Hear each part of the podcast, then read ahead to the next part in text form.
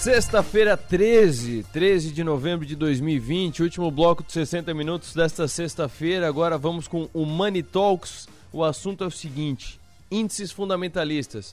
Quais são eles? Qual é a diferença do ROI, do ROIC e do ROA? Gustavo Guarnieri, muito boa tarde.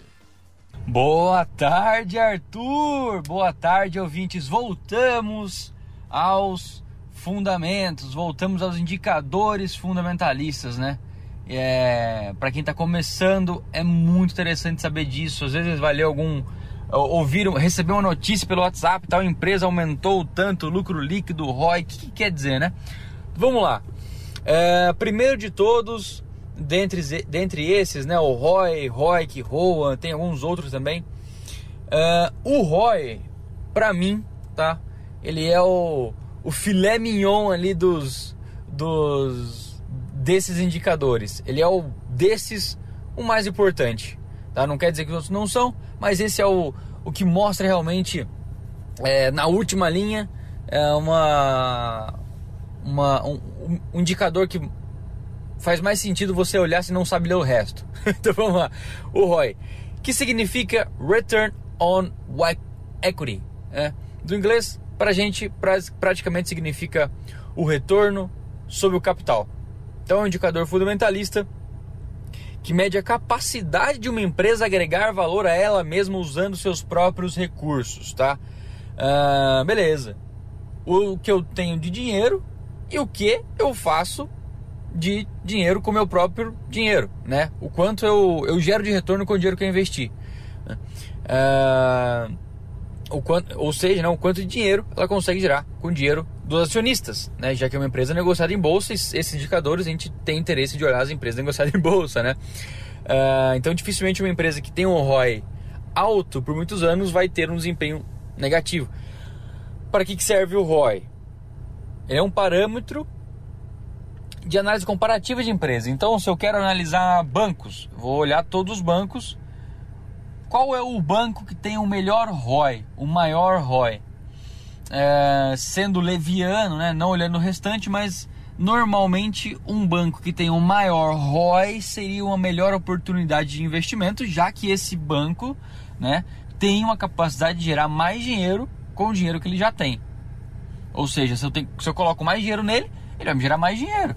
Né? Então assim eu vou analisar os outros setores também. Quanto mais alto é o ROI, maior vai ser a capacidade daquela companhia é, de, de, me repassar o lucro ao meu acionista. Então, como é que eu vou calcular o ROI? O lucro líquido dividido pelo patrimônio líquido considerado, considerando o mesmo período, claro, né? Então, por exemplo, se uma empresa tem um, um lucro líquido de 50 milhões nos últimos 12 meses e o seu patrimônio líquido é 250 milhões. Também no mesmo período, né? O ROI é de 20. Pô, já é um bom número, tá? 20% já é um, retorno bem interessante para o mercado de capitais. É claro que agora, é, 20% quando a taxa de juros estava 14, já era bem interessante. Agora, se você olhar quando a taxa de juros está 2, né?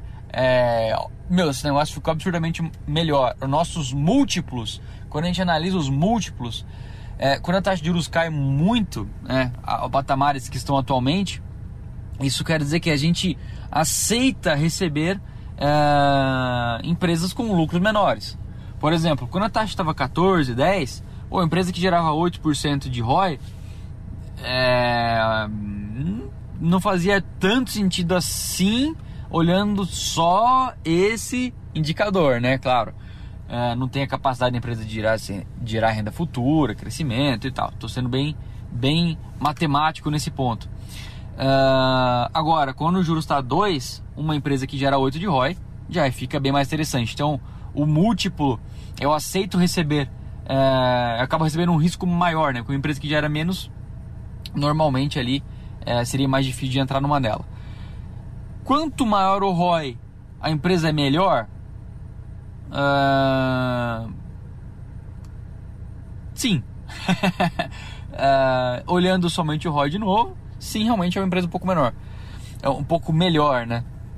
A diferença do ROI para o ROE com E no final e o ROI com I no final. É, é diferente, tá? O ROI é uma métrica que identifica o retorno sobre investimento, seja o ganho ou perda. É que a diferença é, é o seguinte: uh, uh, entre as variáveis, pois uma, uma empresa lucra, ROI positivo, nem sempre é mais rentável, porque o ROI tem que ser positivo. Se ela é rentável, ela tem um ROI positivo. é, vamos lá, vou, vou chegar na. vocês vão entender. é, traduzindo de novo, Return on Investments. De novo, o, o, investimento, o retorno sobre o investimento. Como é que eu calculo o ROI? Uh, se eu tenho um ganho, tá? Uh, o ganho obtido menos o investimento aportado dividido pelo investimento aportado. Vamos lá dar exemplo. Vamos supor que você queira investir no seu negócio e o aporte inicial seja de 50 mil reais. Em um ano, o seu investimento traz um retorno para você de 100 mil reais de volta. Ou seja, o ROI é 100 menos 50 dividido por 50, tá? Eu tenho um ROI de 100%. Então a gente pode concluir né, que o retorno sobre investimento foi de 100% do capital em um ano. Um negócio lucrativo. Por mais que. Então, bom, da mesma forma, a conta pode ser feita por um negócio de um cenário negativo. Quando o aporte feito por um investidor pode trazer um retorno prejudicial, ou seja, o negócio investido ainda traz prejuízo, isso mostra que a métrica abrange resultado tanto de perda quanto de ganho. Um, utilizando a mesma amostra, prende que você inve, lá, investiu 50 mil e trouxe um retorno de 10 mil em 12 meses. O seu ROI 10 mil menos 50 dividido por 50 vezes 100, eu tenho um ROI de menos 80. Um ROI de menos 80.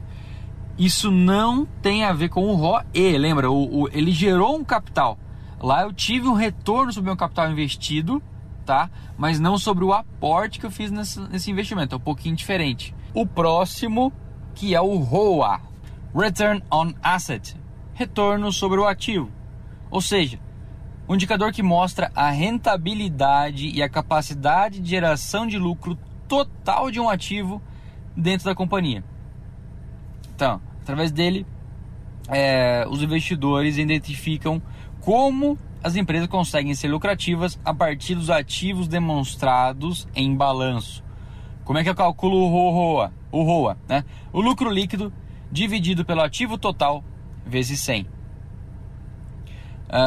o resultado final dessa conta deve ser transformado em valor percentual e ele mostra quanto a companhia se torna eficaz ao transformar seus ativos em dinheiro líquido. Então esse indicador será um alto quando o lucro conseguir ser superior aos ativos que a companhia possui, demonstrando assim o retorno para o seu acionista. Uh, essa métrica é interessante de ser utilizada quando comparamos empresas concorrentes, a de maior ROA demonstra ser mais lucrativa. Tá? A diferença entre o ROA e o ROI tá? é a diferença pelo quanto ela está investindo sobre o, o lucro líquido que ela tem tá? e não sobre o capital todo que ela tem. É uma diferencinha uh, bem tênue, mas é a diferença entre o ROA e o, o Roy. Beleza, Arthur? Abraços e depois a gente continua com os outros os outros indicadores fundamentalistas. Até mais. Money Talks. Oferecimento. Conheça o Sangaldino bairro Jardim. Lançamento da GA Top Loteamentos.